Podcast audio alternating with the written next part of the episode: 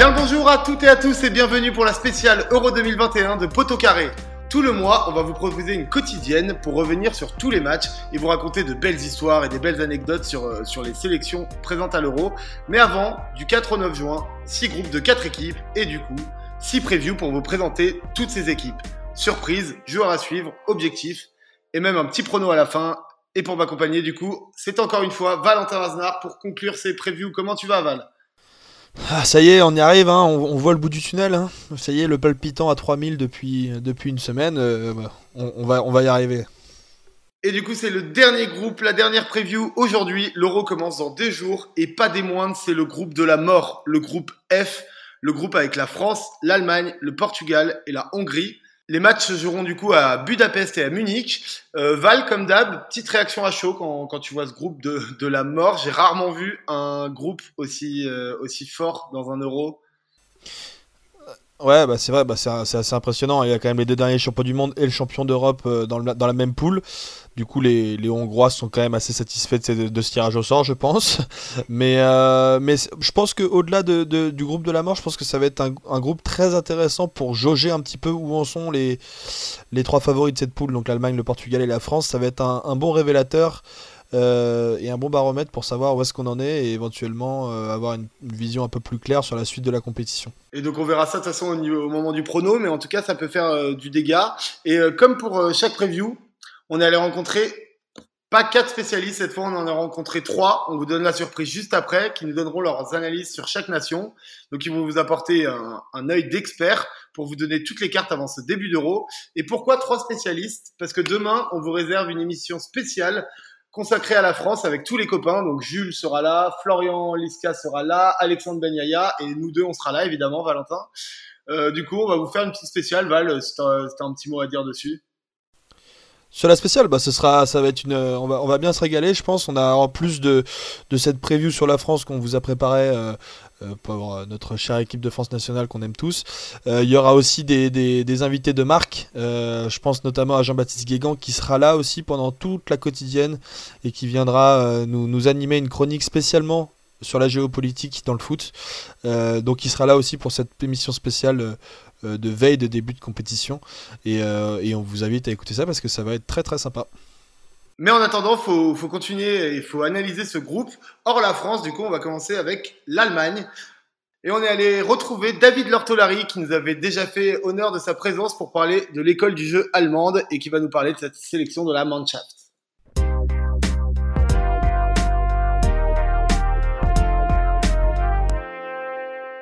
Me pose un peu la question de savoir où est-ce qu'ils en sont aujourd'hui. Euh, est-ce que c'est une fin de cycle avec euh, Joachim Löw ou est-ce qu'il y a encore quelques petits espoirs euh, pour la compétition? Où on en est en Allemagne aujourd'hui, c'est la grande question, bien sûr, euh, parce qu'il y avait euh, une, une vraie direction qui avait été choisie, clairement assez violente même de la part du sélectionneur, même si le mot est un peu fort, après le, le crash de, de, 2018, après cette élimination au premier tour qui était jamais arrivée dans l'histoire de cette équipe, qui a, qui a l'habitude des qui a l'habitude des quarts, surtout des demi et des finales en, Coupe du Monde tout particulièrement. Et euh, 2018, euh, il avait il, il avait eu besoin de longues semaines avant que le sélectionneur et son entourage et le pays se réveillent et prennent conscience un petit peu de ce qui s'était passé.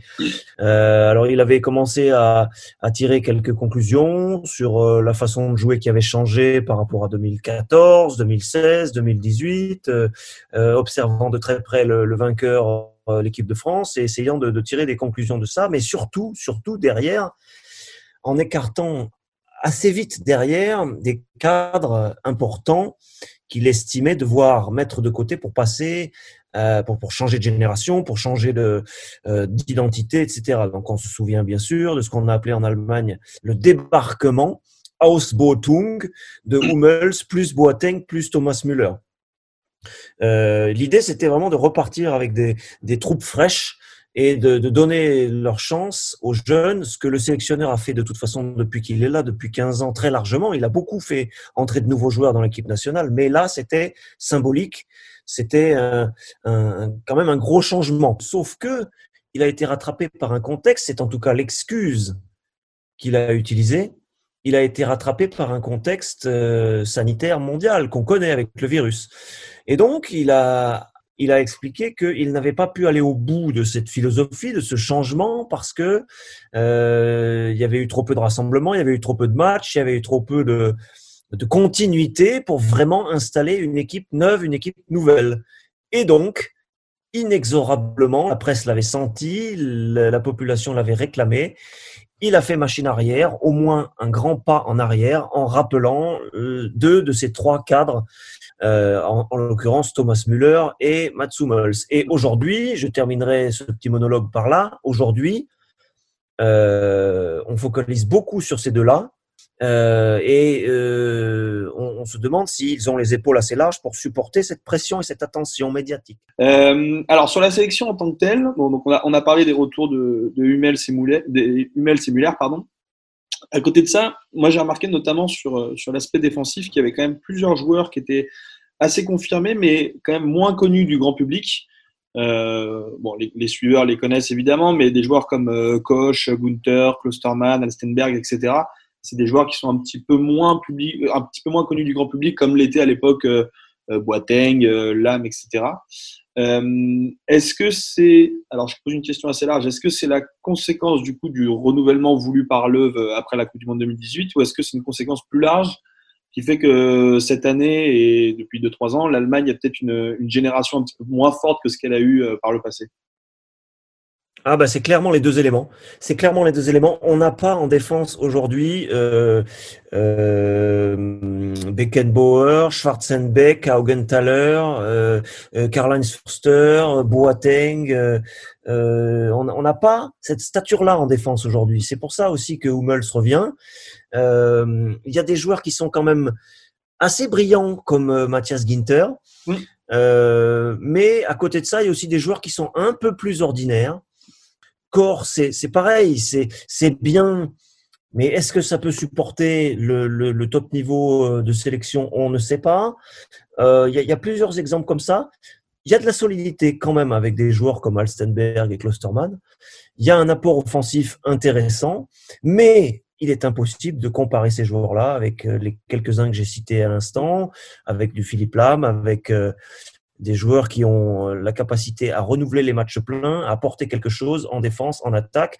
Oui, on peut résumer, le principal problème individuel peut-être aujourd'hui, il est dans le secteur défensif. D'autant plus, d'autant plus si le sélectionneur euh, fait pencher un peu son équipe en avant, avec des milieux de terrain, et j'imagine qu'on va peut-être en dire un mot aussi, avec des milieux de terrain qui ont euh, beaucoup de talent offensif. Regardez la finale de Ligue des Champions qui s'est déroulée il y a peu. Gundogan a été en difficulté dans ouais. l'équipe de Guardiola parce qu'il n'avait pas à ses côtés un Fernandinho au coup d'envoi. Ouais. Et, et peut-être que le sélectionneur Löw va être un peu dans la même difficulté avec, euh, avec l'équipe nationale allemande. Ça, ce sera à suivre. Ça va être vraiment une, un carrefour du jeu, le milieu défensif, pour peut-être soulager un peu la défense aussi qui, effectivement, est moins talentueuse que par le passé. Alors, juste pour finir justement sur euh, l'aspect défensif, est-ce qu'on a, est-ce a une, euh, une, défense qui se dégage un petit peu? Du coup, je pense que si Massoumel s'est revenu, c'est pour évidemment prétendre à une place de titulaire. Après, je vois euh, Rudiger et Niklas Souleux. Est-ce que ce sera un des deux qui sera titulaire? Et sur les côtés, est-ce qu'on a déjà des certitudes? Alors, euh, c'est bien parce qu'on évacue tout de suite Manuel Neuer dans les buts. Ça, c'est bien, c'est pratique. Ouais, euh, non, il euh, y a deux problèmes individuels dans le groupe qui a été sélectionné par l'œuvre. Le premier, c'est Tony Kroos avec le, la pandémie, avec le virus. Il faut qu'il se sorte de ça. Donc, peut-être au début, il sera pas à 100%. Et aussi, Niklas Zule, qui ne peut être un très bon défenseur, j'insiste, un très bon défenseur que s'il est à son top niveau physique. Et il a encore du chemin à, faire, il doit se préparer, il doit suer, il doit faire des efforts. Tout le monde le dit, tout le monde l'a repéré, tout le monde l'a euh, identifié. Euh, donc Zule n'est pas un titulaire au départ. Euh, autrement dit, on a une défense centrale logique avec Rudiger et Hummels si le sélectionneur optait pour une défense à 4, ce qui est très probable. Après, sur les côtés, à mon avis, rien de définitif mais je pense qu'il a besoin de solidité et je pense que des joueurs comme euh, Alstenberg ou Klosterman euh, peuvent prétendre, quand il y a besoin d'être un peu solide en défense, à être titularisés sur les côtés. Peut-être que le sélectionneur euh, se préparera aussi un plan B avec des latéraux avancés et dans ce cas-là, on pourrait imaginer un Gossens par exemple sur le côté gauche. Et donc le milieu de terrain, donc on a commencé rapidement à, l'évoquer. Là, par contre, là c'est quand même pas mal sur le papier. Il y a quand même des joueurs quand même assez, voire même très sexy, je trouve. je suppose que Kimi chez Kroos ont déjà leur, leur ticket pour, pour le, pour le 11 de départ, et après un troisième pour compléter, donc soit Goretzka, soit Gundogan peut-être. Le sélectionneur euh, continue de faire de Tony Kroos son chef d'orchestre mm. aujourd'hui. Hein. donc euh, on peut imaginer qu'il soit le, joueur axial. Là, là, il y a carrément euh, quatre joueurs pour trois places, hein, très, mm. très clairement. On peut imaginer que ce soit le joueur axial et donc à ses côtés, Kimmich d'un côté, Goretzka ou Gundogan de l'autre. Mais donc il faut sacrifier euh, l'un des quatre joueurs qu'on a cités, si on fait jouer Tony Kroos. S'il n'y a pas Tony Kroos, on peut imaginer un milieu à trois avec euh, Goretzka, avec euh, Kimmich et avec Gundogan. Mais dans ce cas-là, qu'est-ce qu'on fait si on est en 4-3-3 Est-ce qu'on sacrifie Avertz pour mettre Müller? Est-ce qu'on enlève, c'est probable, l'un des trois de devant le roi Sané, Serge Gnabry, Timo Werner, étant donné que Werner est en crise de confiance pour, la, pour le réalisme, on peut imaginer qu'il soit sur le banc et que ce soit donc soit Thomas Müller, soit Havertz à sa place peut-être. Mais là, voilà, dès qu'on évoque le milieu de terrain à partir de Kroos et au-delà, euh, il y a des choix un petit peu drastiques à faire. Là, pour le coup, c'est des choix de riches le sélectionneur doit simplement savoir, par exemple, un Leroy Sané dont on connaît le talent, est-ce que ce serait pas une bonne idée de le faire rentrer à 25 minutes de la fin pour euh, faire mal aux reins euh, des défenseurs adverses? Voilà une option. Moi, je me mets pas à sa place, mais euh, on peut imaginer qu'il procède comme ça, avec peut-être Müller au coup d'envoi derrière, derrière deux flèches.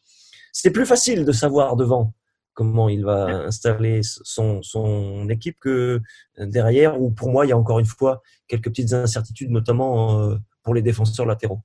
Hmm. S'il y avait un joueur à suivre sur cette compétition, lequel ce serait? Alors, si on veut donner une réponse un peu originale et un peu surprenante, euh, on va vers Kevin Folland. Kevin Folland n'a pas été appelé par hasard. C'est pas pour euh, dire merci au championnat de France. C'est pas pour dire merci à Monaco. C'est parce qu'il a fait une belle saison avec l'AS Monaco. Les joueurs, euh, pardon, nos, nos, auditeurs ou les internautes qui écoutent, qui suivent la Ligue 1 auront repéré que Folland a été bon cette saison et il a été appelé parce qu'il a un profil spécial.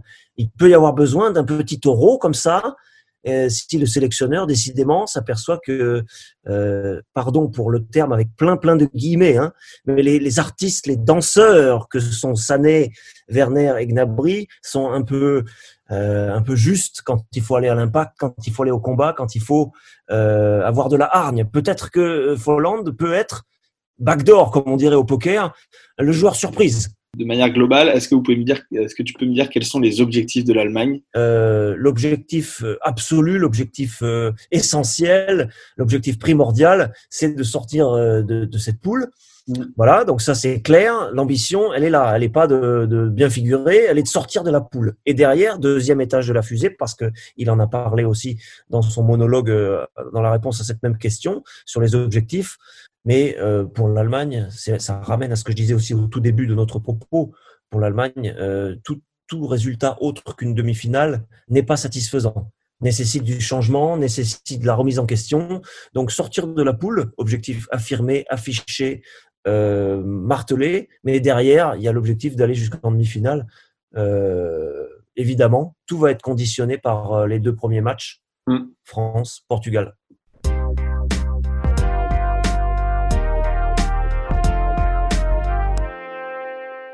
Merci déjà à David Lortolari encore de nous avoir euh, accordé un peu de son temps et répondre à, répondre à des questions. Euh, Val, pour cette sélection allemande, changement de dernière minute avec le retour de Müller, dernière compète pour Joachim Lowe, ça sent un peu le fiasco, non? Ça, il y a une ambiance un peu bizarre, je dois, te l'avouer, mais euh, j'avoue que par rapport, euh, on en rediscutera tout à l'heure, mais il semblerait que l'Allemagne ait un petit train de retard euh, sur ses concurrents du groupe. Il y a tellement d'incertitudes dans cette équipe, c'est ce que, c'est ce que nous disait David Lortolari. Il y a tellement d'incertitudes dans cette équipe qu'on ne sait pas, on sait pas trop où est-ce qu'elle va et, comment elle y va. Donc, on va voir ce que ça va donner. Il y aura le, il y aura l'arrivée d'Andy Flick en, septembre prochain. Euh, est-ce que les joueurs ont déjà la tête ailleurs ou pas? Je pense que Joachim Lowe reste très motivé, euh, euh, mais, on va voir ce que ça va donner. Moi, je, suis un peu pessimiste pour cette équipe allemande. Hum, on verra alors du prono, mais c'est vrai que en général, quand on sait qu'un coach s'en va, ça sent jamais très bon pour lui. Mais bon, on continue avec euh, du coup le petit poussé de ce groupe, euh, la pauvre Hongrie. Et cette fois, c'est à nouveau Café Crème Sport. On les remercie encore avec Guillaume qui ont répondu à nos questions sur cette sélection hongroise.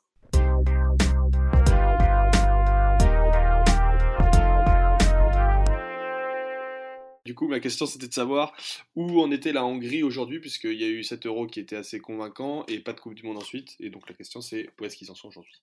Ça va quand même mieux pour le football hongrois. On se rappelle donc de 7 euros 2016 qui avait quand même été une, réussite, puisqu'ils étaient sortis premiers d'une poule avec euh, avec l'Autriche, l'Islande et, le Portugal avec un match 3-3 spectaculaire contre le Portugal, on s'en rappelle. Il n'y a pas eu de Coupe du Monde en 2018, euh, malheureusement pour eux, et ils ont quand même eu du mal aussi en qualification pour l'Euro, puisqu'ils ont fini quatrième de leur poule euh, de qualification pour l'Euro, derrière la Slovaquie, la Croatie et les Pays de Galles. Mais ils ont réussi à se qualifier pour l'Euro via la Ligue des Nations et euh, donc le barrage de Ligue des Nations. Ils avaient battu la, Bulgarie 3-1 et ils avaient ensuite renversé l'Islande en toute fin de match avec un, un super but de Soboslai pour les qualifier pour cet Euro 2-1. Donc c'est quand même une équipe qui est en reconstruction, mais on peut noter une très belle prestation pour l'instant en Ligue des Nations B, avec dans une poule avec la Serbie, la Turquie et la Russie, qui paraît, où la Hongrie paraît quand même l'équipe la plus faible. Ils sont premiers de cette poule de Ligue des Nations B, mais vont monter en Ligue des Nations A pour la prochaine édition.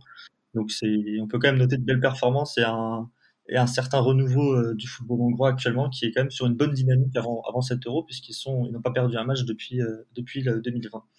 Ok. L'entraîneur, euh, c'est bien Marco Rossi toujours?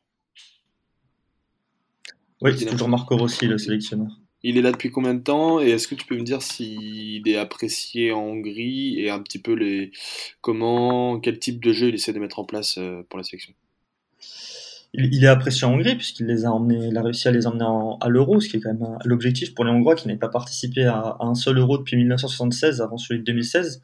Donc il est, ils sont, ils sont très heureux les Hongrois de pouvoir être qualifiés à l'euro. Donc c'est déjà une réussite euh, son, son passage avec la Hongrie il joue, il joue un football euh, relativement défensif quand il est obligé de le faire, quand son équipe n'est pas la plus talentueuse, avec, euh, avec une, trois défenseurs euh, puissants, rugueux, que sont Willy Orban, Attila Salai, et soit Attila Fiola, soit Adam Lang, ça tourne ensuite pour le troisième défenseur, mais les deux premiers semblent indéboulonnables, entre Orban de Leipzig et Salai de Fenerbahce. Et donc cette ligne de 3 lui permet une bonne assise défensive. Il joue avec, en 3-5-2 avec des pistons qui sont aussi assez défensifs en temps, en temps normal et parfois il n'hésite pas à mettre même un, un joueur, euh, un défenseur central euh, en piston pour, euh, ou alors un milieu de terrain récupérateur en piston pour accentuer ce profil défensif de son équipe en fonction de l'opposition.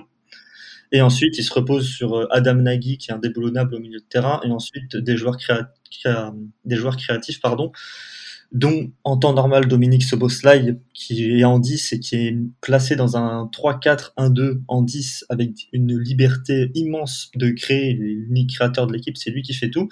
Et seulement vu qu'il est absent à 7 euros, c'est un énorme coup dur pour, euh, pour la Hongrie puisqu'il y a quand même un énorme, euh, un énorme manque créatif dans cette équipe euh, dû à son absence. Ok, ah justement, je, je voulais en venir sur, sur la sélection. Est-ce qu'il y a hormis, hormis cette blessure de, de ce boss-là, est-ce qu'il y a des, des, surprises dans cette liste d'abord? Après, on parlera peut-être un petit peu plus du 11 type plus tard, mais est-ce qu'il y a des surprises dans cette liste? Est-ce qu'il y a des joueurs qu'on n'attendait pas? Dans, dans, ce que j'ai pu voir sur, euh, sur le Twitter hongrois ou quoi, j'ai pas vu de choses. Euh, alors évidemment, en traduisant des tweets avec la fonction traduire le tweet, puisque le hongrois est une langue bien trop difficile à apprendre, j'ai pas vu, j'ai pas vu grand chose euh, comme quoi, en tout cas, de joueurs qui, de noms qui revenaient beaucoup pour dire qu'il qu manquait à la sélection. Mais il y a quand même un point qui est assez remarquable, c'est qu'il y a aucun défenseur gauche de métier dans cette sélection aucun même piston gauche de métier. Il va devoir composer soit avec un arrière droit repositionné à gauche, soit avec un milieu de terrain qui sera lui aussi droitier repositionné à gauche, puisque l'unique arrière gauche, Angia, est blessé, s'est blessé à l'entraînement avec la sélection et il sera pas remplacé par un autre arrière gauche puisqu'il n'avait pas dans la liste euh, des 30 qu'il avait annoncé au départ Marco Rossi. Donc c'est un gros manque. Après, c'est sûr que c'est un poste qui est très peu pourvu du côté hongrois, c'est-à-dire qu'il n'y avait pas derrière gauche qui était au niveau de la sélection hongroise. Il aurait pu en prendre un pour histoire d'en avoir un de métier, mais c'était pas non plus euh, un choix évident. Il a préféré prendre plus de milieux de terrain, ce qui lui donnera peut-être raison, puisque avoir un maximum de profils différents et de choix pour essayer d'apporter ce que ce boss line n'apportera pas puisqu'il n'est pas là, ça reste une bonne idée, mais à noter quand même cette, euh, cette absence d'arrière gauche. Euh, quand j'ai fait une composition type de, de la Hongrie, j'ai vraiment dû creuser pour, pour essayer d'en trouver, de trouver le bon profil à mettre à cet endroit-là, puisqu'il n'y en a vraiment aucun dans, dans l'effectif hongrois. Ok. Bah justement, est-ce que bon, tu as, déjà commencé à évoquer un petit peu les, défenseurs centraux et un petit peu les milieux de terrain. Est-ce que tu peux nous faire, euh, est-ce que tu peux me dire l'équipe type qui se dégage de cette sélection? Et, euh, et, du coup les deux trois postes sur lesquels il y a des incertitudes euh, en plus de l'arrière gauche. Euh, je, vais commencer par les par les indéboulonnables. On avait un axe de, de cinq joueurs axiaux qui étaient indéboulonnables avec euh, Gulacsi au goal, Orban en défense centrale, Nagui en 6, Soboslai en 10 au départ et Salai en pointe. Soboslai est absent, donc je vois pas comment euh, Adam Salai, qui est donc l'attaquant de Mayence, sera lui sûr en pointe et il sera sans doute aidé du coup de Roland Salai à la place de pas nécessairement la place de ce boss line, mais en tout cas pour avoir un jeune créatif rapide capable de prendre la profondeur à côté de, de Salai. Et donc euh, Roland Salai de, de Fribourg qui a réalisé une très bonne saison. Oui, il y a trois Salai dans l'équipe, c'est pas Ah, c'est l'enfer. Roland Salai qui a 23 ans, Fribourg, excellente saison cette, cette année et ce sera lui la, la flèche, ce sera lui qui fera des appels dans le dos de la défense euh, dans cette poule. Ce sera lui qui amènera de la verticalité. Et donc à côté de lui, ce sera Adam Salai en pointe euh, qui jouera plus comme un attaquant pivot, qui est un attaquant dont on connaît sans doute le nom du côté de Mayence, qui est là en Bundesliga depuis des années. Et donc voilà pour les indéboulonnables. Ensuite, Attila Salai, qui sort d'une très bonne saison au Fenerbahçe, devrait être en défense centrale, sauf grande surprise, et devrait être accompagné donc d'Orban évidemment, et soit d'Attila Fiola, soit d'Adam Lang en défense centrale.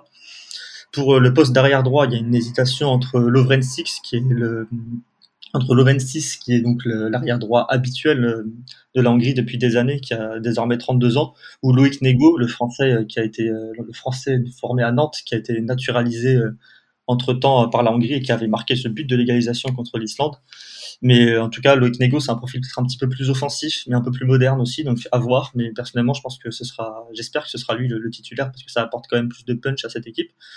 Et donc Adam Nagy en 6, évidemment. Le piston gauche, j'en ai déjà parlé, c'est le gros problème, le gros point d'interrogation de cette équipe, puisqu'il n'y en a pas de métier, donc on ne sait pas qui ce sera. Ça peut être Philippe Hollender, qui est un milieu de terrain qui, qui a déjà joué une ou deux fois piston gauche avec la Hongrie. Ça peut être Lovren 6, qui est droitier, certes, mais qui serait repositionné à gauche qui a un profil relativement défensif et qui donc permettrait de passer à 4 en défense euh, quand la Hongrie a le ballon, avec Nego qui viendrait peut-être un peu plus euh, rentrer au milieu de terrain et ainsi changer un peu de, formation quand ils ont le ballon. Ça peut même être Kalmar qui est aussi euh, un milieu de terrain de, de, de Fervar, je crois, si je me rappelle bien de Vidéoton, et qui peut aussi aider Piston Gauche et qui a déjà aidé Piston Gauche avec la Hongrie puisqu'ils avaient déjà fait des matchs sans Angia en milieu à la trêve de mars, je crois, si je me rappelle bien.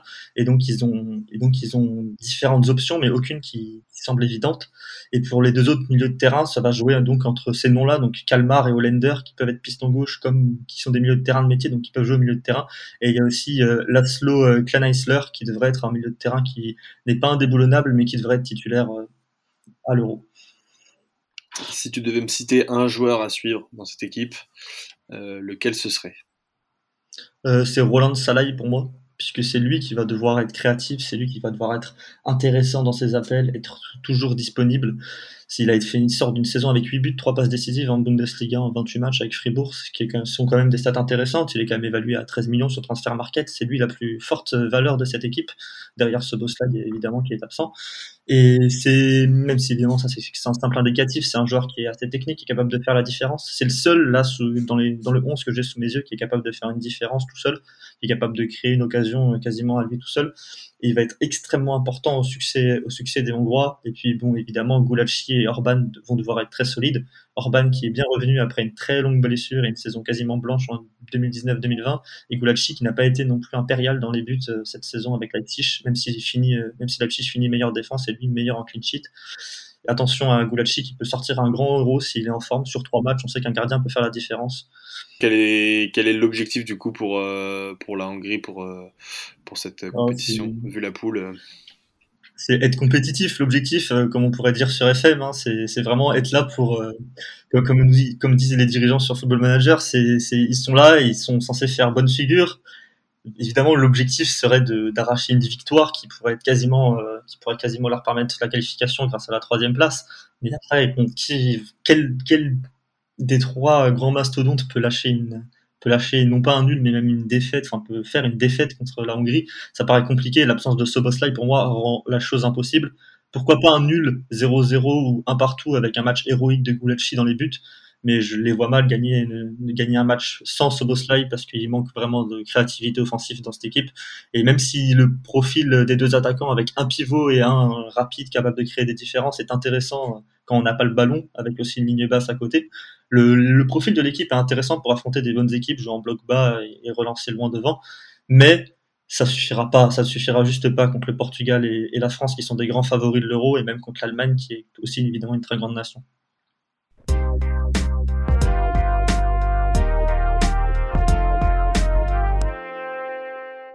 Bon, merci à hein, Guillaume de Café Crème Sport et Val. Euh, euh, que peut espérer cette équipe dans ce groupe?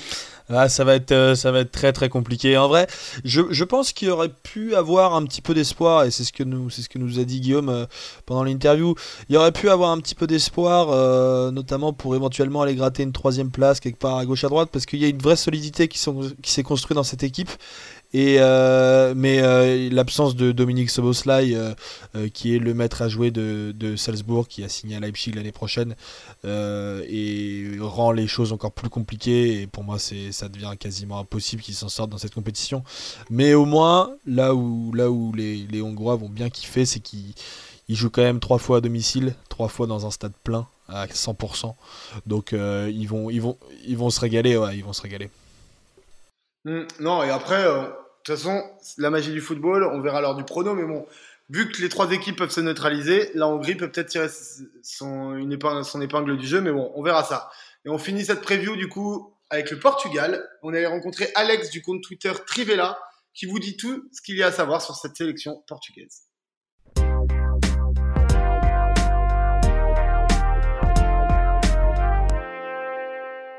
J'ai l'impression que suite au titre de 2016, euh, on l'a vu un petit peu à la Coupe du Monde qu'il y avait quand même pas mal de difficultés. Et moi, je, me posais la question de savoir si c'était dû à une espèce de fin de cycle avec, euh, avec Fernando Santos ou si c'était juste euh, une, un truc un peu ponctuel ou genre c'était juste ils ont, ils ont déconné sur un match ou voilà. Ouais, non, je pense que c'est plus ils ont déconné sur un match parce qu'il y a une vraie continuité depuis, depuis l'Euro. En fait, je pense qu'au-delà d'être une fin de cycle, l'Euro a été même le début d'un nouveau dans le sens euh, où, où, il y a eu un travail qui a été fait euh, à partir de là avec des joueurs nouveaux, des, euh, des, des, des, joueurs qui ont émergé, des Bruno Fernandez qui n'était pas là à l'Euro, Bernardo Silva il était blessé à l'Euro donc il n'était pas là, des, des Ruben Diaz, des, toute une nouvelle génération en fait qui, qui, a, débarqué, qui, qui, a pris de la place dans cette équipe-là, donc du coup ça a un peu régénéré ce, ce qu'il y avait. Donc les, les joueurs entre guillemets un peu moyens qu'on avait à l'Euro, bah ils sont plus là. Après, est-ce que Fernando Santos est l'homme de la situation? Je, ah, Justement, c'est ce que j'allais te demander. Il y, a, il y a, moi, je le trouve très pragmatique pour une équipe aussi talentueuse.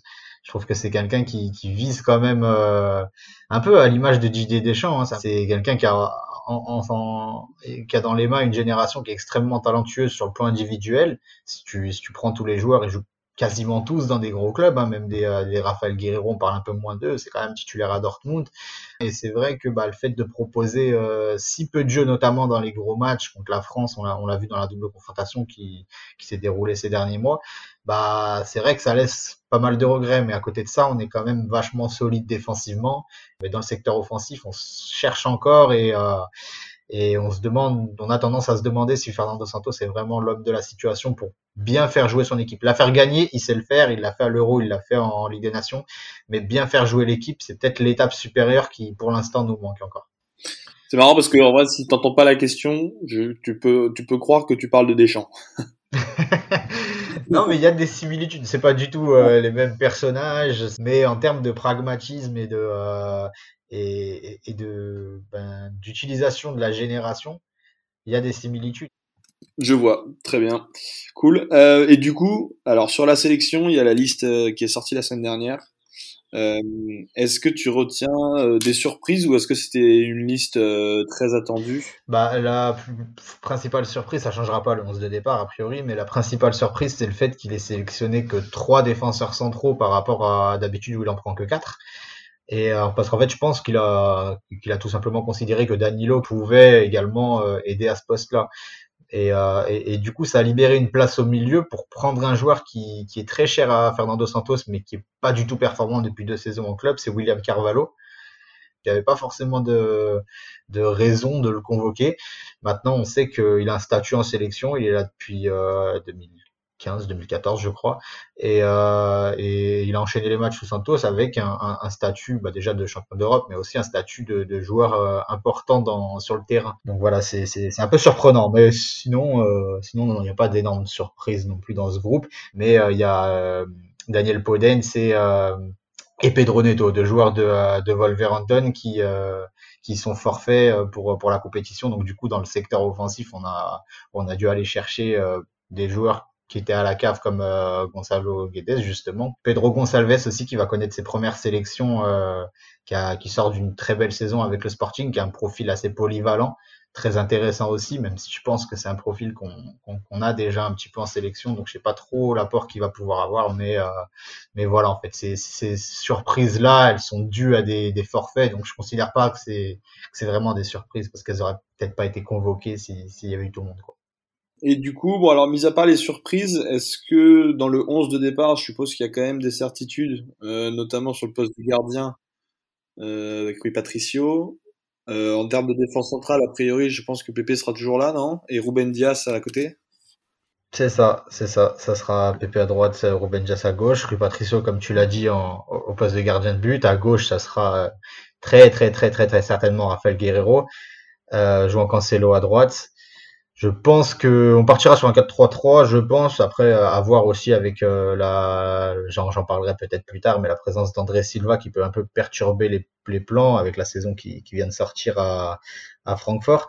Mais euh, ouais, je pense qu'on va partir sur un 4-3-3 avec euh, en point de basse au milieu de terrain Danilo. Euh, Bruno Fernandez un peu plus haut. Après, il y a une incertitude, je pense, au, pour le, le, troisième milieu de terrain. Ça va jouer entre bah, justement William Carvalho, on en parlait, euh, João Moutinho aussi, qui est un joueur euh, précieux pour, euh, pour Fernando Santos, Renato Sanchez qu'on connaît bien en France et, euh, et Sergio Oliveira qui sort d'une très bonne saison avec Porto. Donc je pense que ça va être entre ces quatre joueurs-là que va se jouer la, troisième place du milieu de terrain pour accompagner Bruno Fernandez et Danilo qui, sont quasiment indéboulonnables dans, dans cette équipe. Et devant, bah, les trois devant, ça sera Cristiano Ronaldo, Bernardo Silva. Et là aussi, il y a une incertitude sur le troisième. Donc ça va se jouer entre André Silva euh, João Félix et, et Diogo Jota.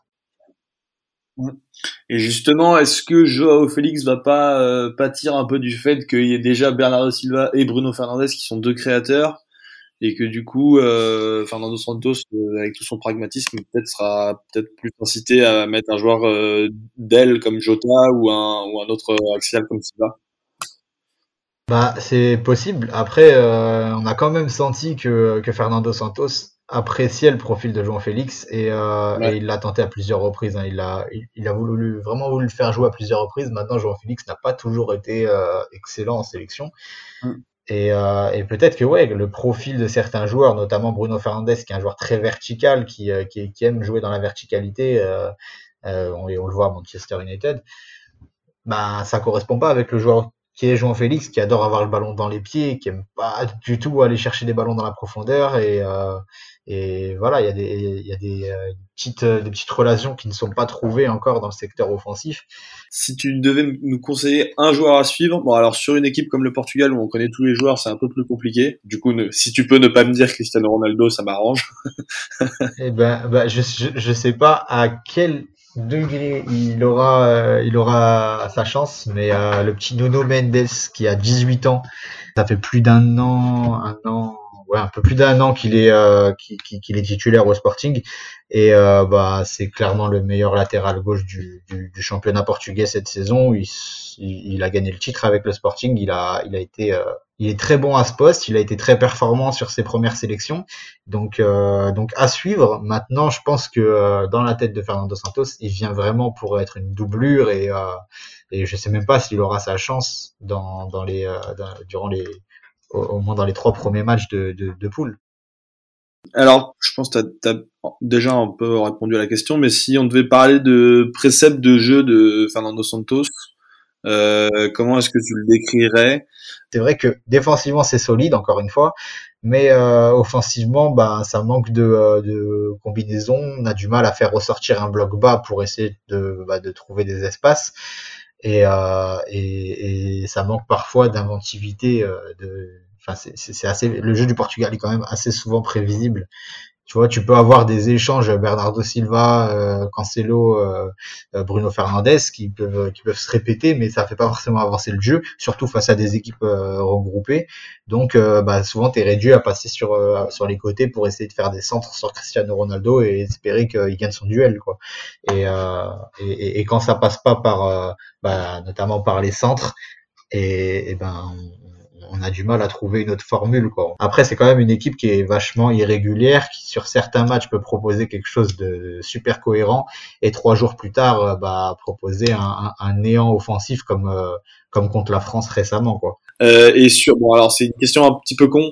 Parce que la réponse est assez obvious, mais si tu devais nous donner l'objectif principal de, de, du Portugal. Euh, ouais, non, mais c'est, euh, c'est, y a, y a, pas de doute. Hein, c'est le but, c'est de, de garder le, le, trophée. Mais il y a cette envie et cette ambition qui est totalement assumée de, entre guillemets, créer la surprise, même si euh, finalement, quand tu regardes l'effectif, sans dire qu'ils sont favoris, je les considère un peu en dessous de la France, mais ça fait partie pour moi des 4-5 meilleurs effectifs de la compétition. Donc ça serait pas non plus une immense surprise que le Portugal gagne, peut-être moins que qu'en 2016.